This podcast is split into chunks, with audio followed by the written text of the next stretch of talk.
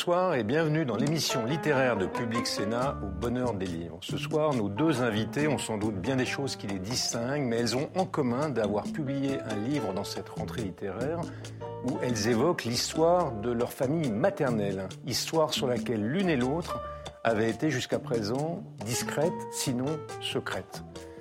Leurs familles ont traversé les tragédies du XXe siècle européen, leur aventure est une aventure de bruit et de fureur, d'exil et de persécution, mais de tendresse aussi. Une aventure d'amour et de ténèbres, pour reprendre le titre du très beau livre de l'écrivain israélien Amos Oz. Et c'est cette aventure, à la fois bouleversante et passionnante, que nous allons évoquer avec elle dans cette émission que nous avons intitulée Les silences de l'histoire.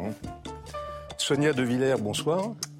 Vous êtes une journaliste très connue de France Inter, de sa matinale, et vous publiez votre premier récit, Les Exportés, aux éditions Flammarion, dans lequel vous racontez l'histoire de vos grands-parents, des juifs roumains qui ont échappé à la fois aux persécutions antisémites et au communisme, au système communiste de Ceausescu dans les années 60, au terme d'un échange rocambolesque qui concernait aussi nombreux, nombre de leurs co-légionnaires.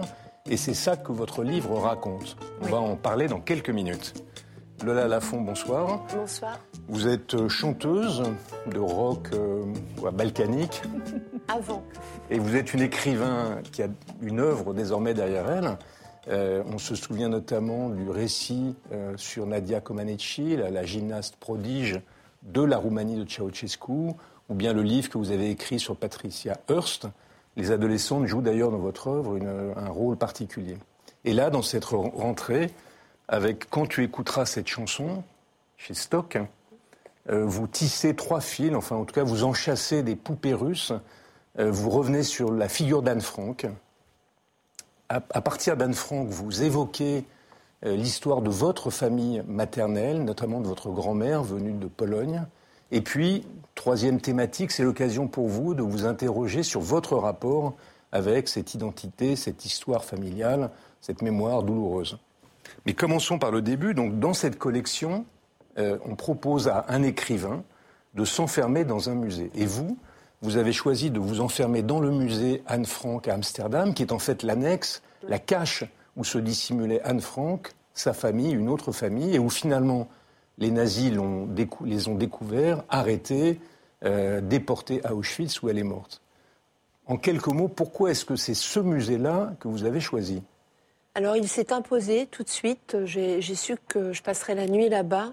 J'ai l'impression que je me suis euh, mise dans une situation euh, où il était impossible justement d'échapper à, à, ce vide, à cette absence qui est à la fois celle de ma famille, de toute une génération. Et puis euh, l'absence, euh, c'est une histoire européenne, comme vous le disiez. Donc qu'est-ce que c'est ce gouffre? Et euh, ça croisait aussi ma, passion pour les, les icônes adolescentes qu'on croit tellement connaître et dont on s'aperçoit toujours qu'on ne les connaît pas du tout.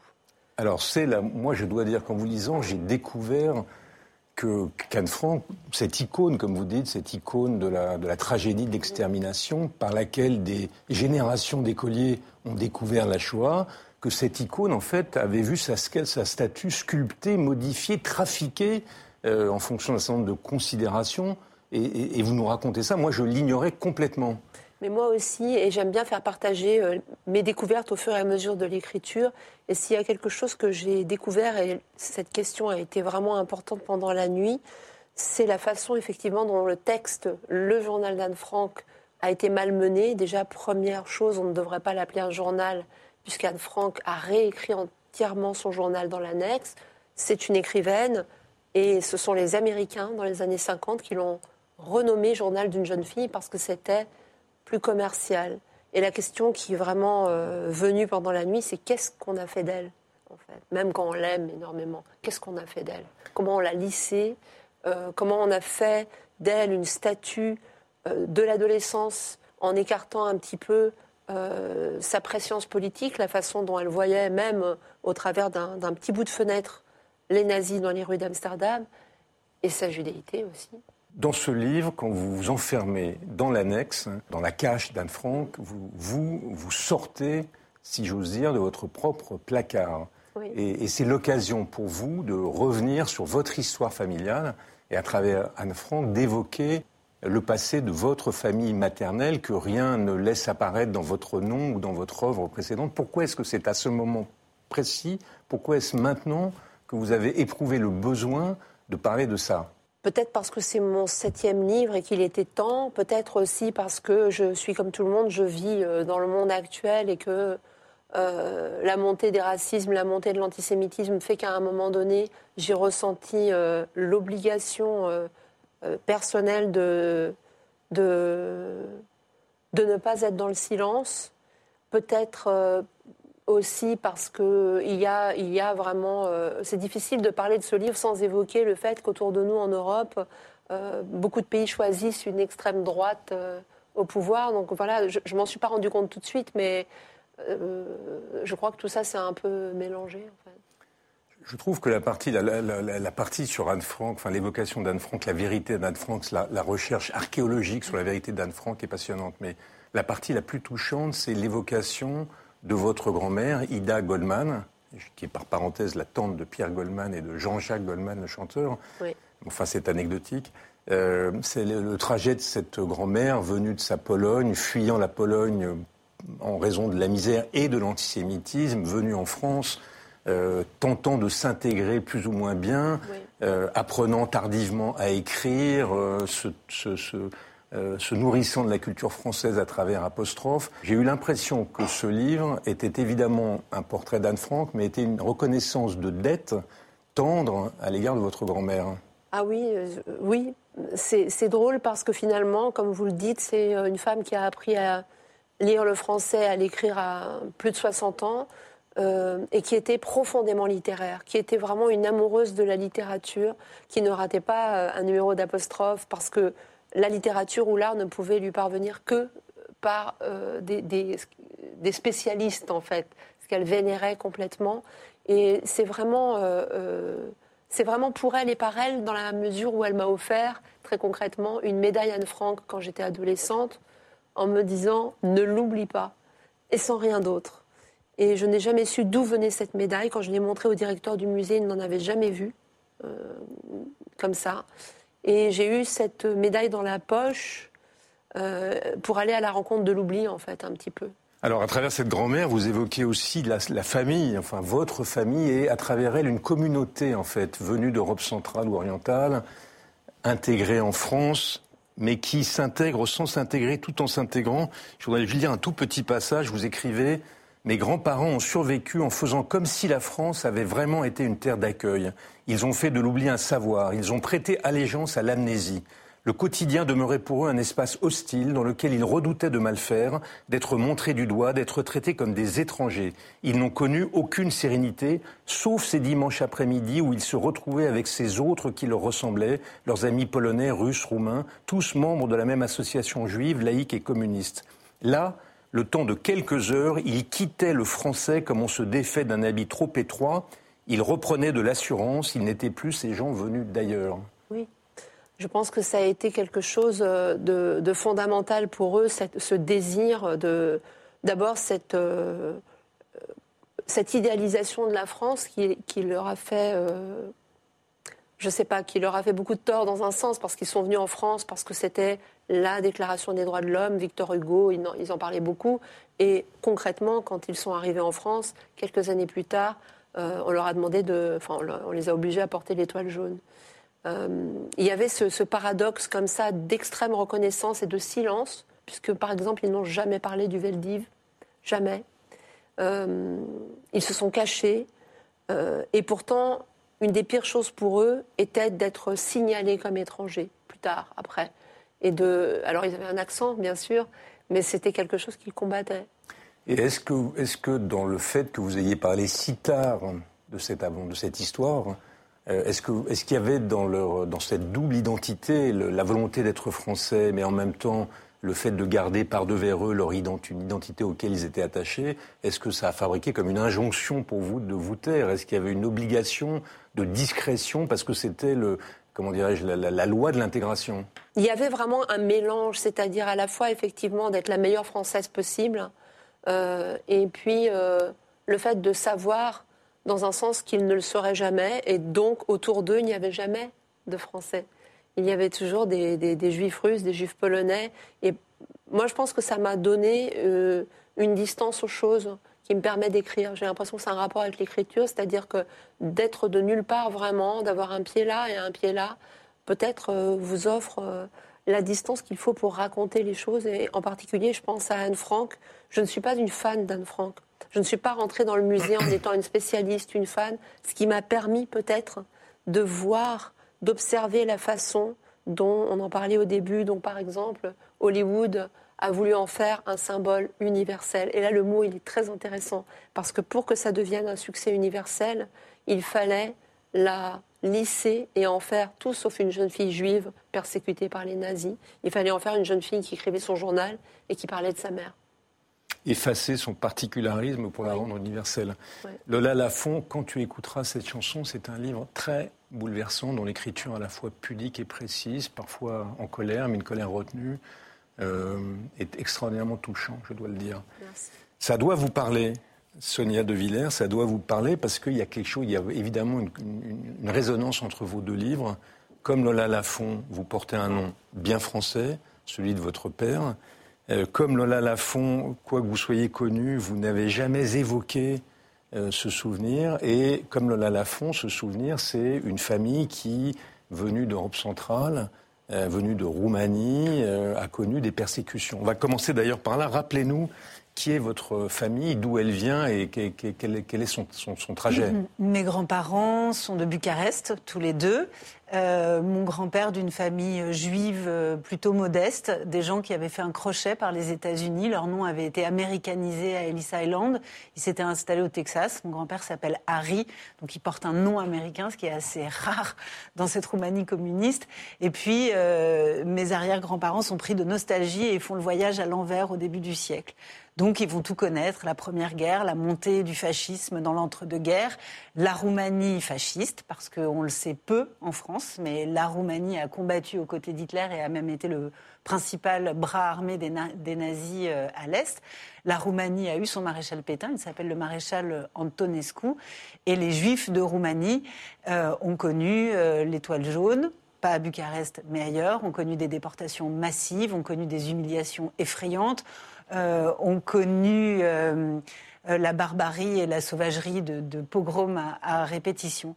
Donc mes grands-parents se rencontrent en 1935 et ma grand-mère, elle, est issue d'une très grande famille d'intellectuels juifs, les Sanielevitch.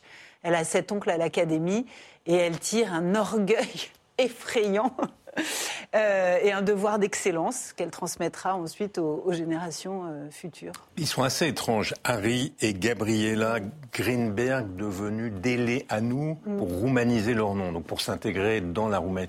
Ils sont assez étranges parce qu'ils ont un talent pour l'amnésie et un goût pour l'amnésie. Ah. Ils euphémisent les persécutions antisémites des années 30, ils oublient quasiment ce qui s'est passé pendant la guerre. Ensuite, ils participent au régime communiste. Ils sont des apparatchiks, enfin en tout cas, ils sont dans le système.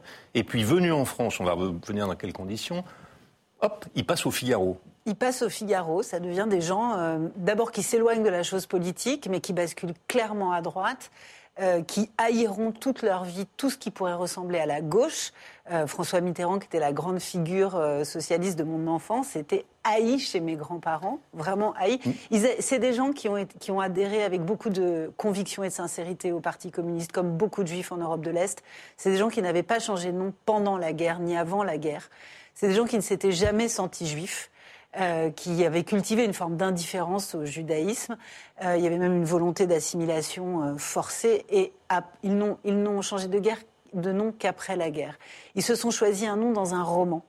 un nom qui ne voulait rien dire, qui n'appartenait à personne, un nom de fiction, comme s'ils voulaient redevenir les maîtres de leur récit, pouvoir écrire leur histoire, réécrire leur histoire. Et ma mère et ma tante sont nées après la guerre, avec ce nom pioché dans un roman, ce nom non juif. Et mes grands-parents ont été les premiers à vouloir oublier, comme les communistes. Au fond, l'ont exigé des juifs de Roumanie. Euh, au fond, il y a eu une grande entreprise de falsification de l'histoire. Les communistes n'avaient pas envie, euh, ne pouvaient pas euh, assumer le passé fasciste de ce pays dont ils prenaient la tête et dont ils prenaient les rênes. Et au fond, mes grands-parents ont oublié leur passé juif. Et avec ce nom, se sont rebâtis une histoire profondément optimiste. Et quand ils ont été chassés, parce qu'ils ont été chassés en 1961, ils sont arrivés à Paris. Eux, ils ont vécu très très seuls. Euh, l'exil, le, déracinement, c'est des gens qui ont vécu très seuls, loin des Roumains, loin des Juifs et loin des communistes. Il faut raconter maintenant comment ils ont, ils, ils ont échappé au système communiste. Parce qu'à cette occasion, à l'occasion de l'histoire de votre famille, vous racontez quelque chose qui était, je crois, inconnu ou en très très peu connu du grand public, totalement inconnu de moi. Euh, c'est qu'il y a eu un mécanisme d'échange marchandises dans laquelle des milliers de juifs roumains ont réussi à quitter la Roumanie en échange de, de, vaches, de cochons, d'outils de, Des centaines de milliers. C'est-à-dire que euh, la Roumanie, c'est l'une des plus grandes communautés juives d'Europe de l'Est. C'est presque 800 000 personnes avant la guerre. Il n'en reste plus que la moitié après la guerre, mais ça concerne encore, ça veut dire encore beaucoup de monde. C'est presque 350 000 personnes. Et tous ceux qui n'ont pas été déportés seront donc exportés c'est-à-dire qu'à la fin des années 50, la Roumanie doit moderniser son agriculture et intensifier son élevage. Les caisses du régime sont vides. La Roumanie a besoin d'une monnaie d'échange. Et euh, la Roumanie va décider de vendre ses juifs. Voilà. Ceausescu dira six ans plus tard euh, le pétrole et les juifs sont nos meilleurs produits d'exportation. Elle va décider de vendre ses juifs, de monnayer le départ des juifs de Roumanie. Euh, dans un premier temps, on ne les monnayera pas contre, euh, contre des dollars, ce qui sera le cas euh, après, massivement. Dans, dans, un premier temps, on va les échanger, famille par famille, contre du bétail. Donc, et, principalement contre des porcs. C'est pour vous dire l'impensé antisémite de ce régime communiste euh, roumain. Donc oui, mes grands-parents vont partir en 1961 et ils seront échangés contre des porcs.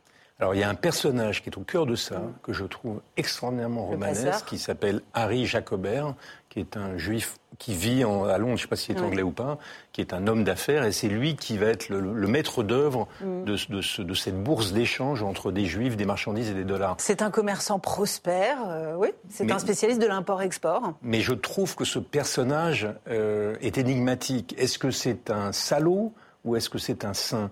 Est-ce que c'est un, est-ce que c'est un héros ou est-ce que c'est un Il est tellement en cheville avec la police politique roumaine euh, et les services secrets que ça ne doit pas être un saint.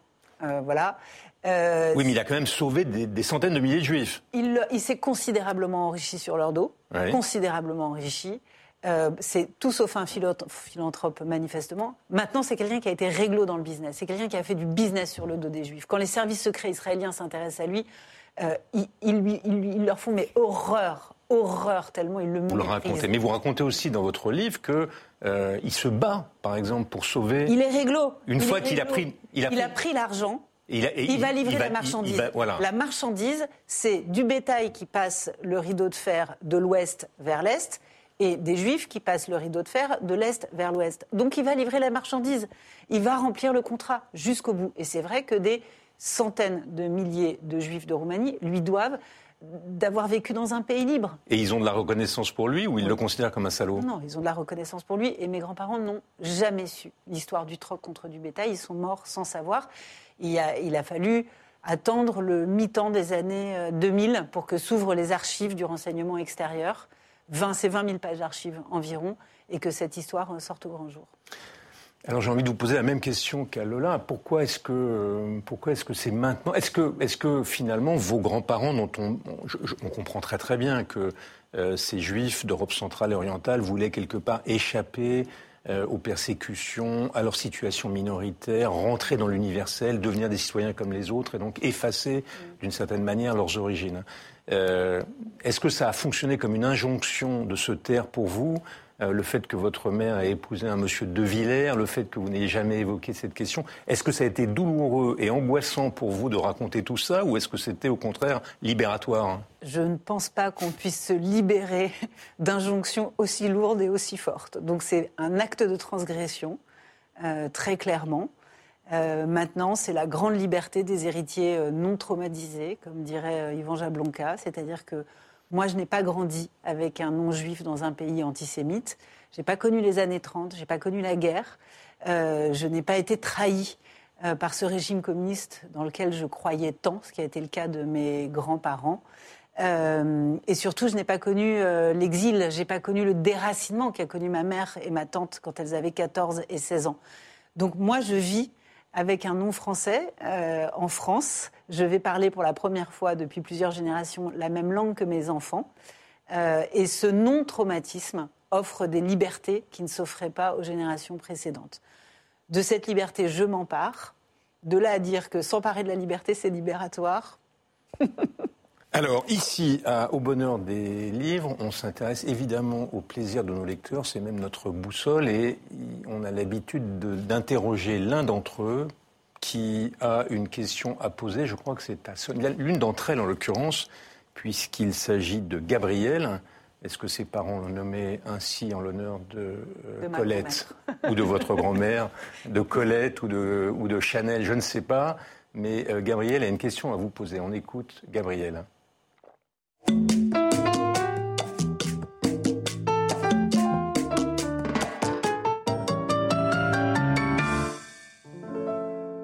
Bonjour, je m'appelle Gabrielle, j'ai 28 ans et je suis naturopathe et réflexologue. J'ai toujours aimé lire, mais dans le cadre de mes études et de mon changement de vie, euh, j'ai été amenée à lire beaucoup de livres euh, de développement personnel, euh, mais aussi des nouvelles philosophiques, voire spirituelles.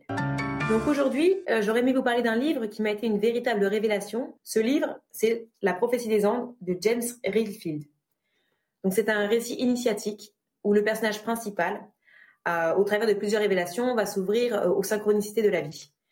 Le message de l'auteur, en fait, c'est qu'il n'y a pas de hasard, mais des coïncidences, et qui, si on sait les écouter et les accueillir, nous délivrent des messages sur nos chemins de vie. Donc pour introduire ma question à Sona de Villers, je me suis longtemps interrogée sur le trauma transgénérationnel, qui a été mis en lumière il y a plus de 20 ans par la psychanalyse, et qui prouve l'impact et les répercussions possibles d'un choc psychique sur les générations suivantes. Sonia, votre livre Les Exportés, à mi-chemin entre quête identitaire personnelle et un minutieux travail d'enquêteur, vous a permis d'exprimer au grand jour le lourd héritage de vos grands-parents passés sous silence. Sans rentrer évidemment dans votre intimité, j'aurais aimé savoir si l'écriture de ce livre vous a aidé à vous délester d'un poids, et si je pars du postulat que oui, comment cela s'est-il manifesté dans votre vie personnelle? Je vois que Gabriel et moi avons des préoccupations communes. Euh, oui, euh, ce livre ne me déleste en aucun cas d'un poids.